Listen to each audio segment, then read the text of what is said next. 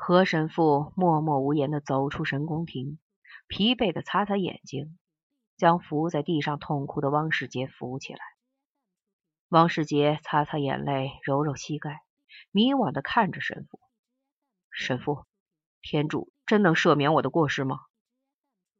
圣经上说，善和恶全是由心里来的。何神父毫无表情的点点头。每个人只要心里悔改，就如同回头的浪子，天主便完全赦免他的罪。但是，汪世杰深深的叹口气。在人的社会中，他们不会饶恕我的。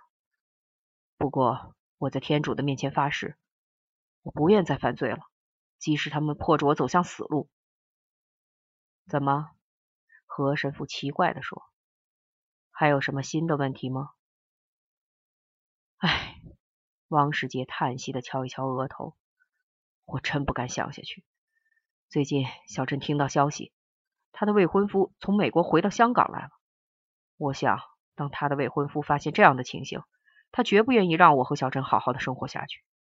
同时，他们有钱有势，一场不可避免的麻烦又来了。哦，何神父点点头。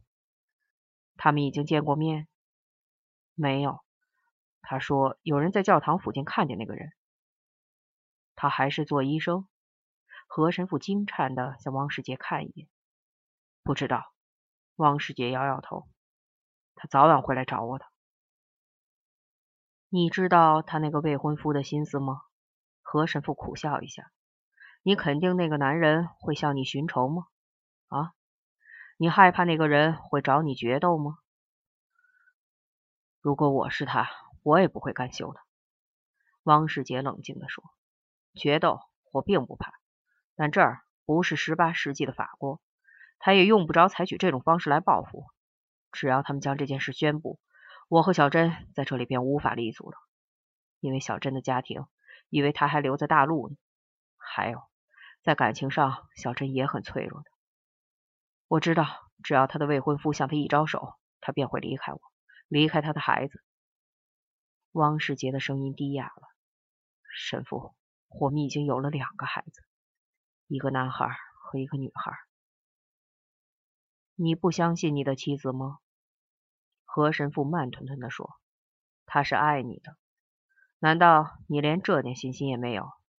那你打算怎样呢？”我不愿再惹事了。”汪世杰坚定地说：“我爱他，我让他自由的处理自己，所以我下决心要离开这里。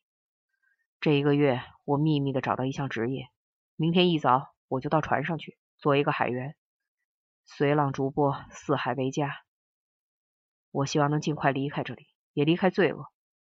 谢谢你，神父，你给我生活的勇气，请你替我向天主祈祷吧。现在我要走了。何神父向汪世杰注视一会儿，若有所思地说：“好，我送你出去。”谢谢你，神父，请你原谅我先前的举动。汪世杰向何神父深深的鞠躬。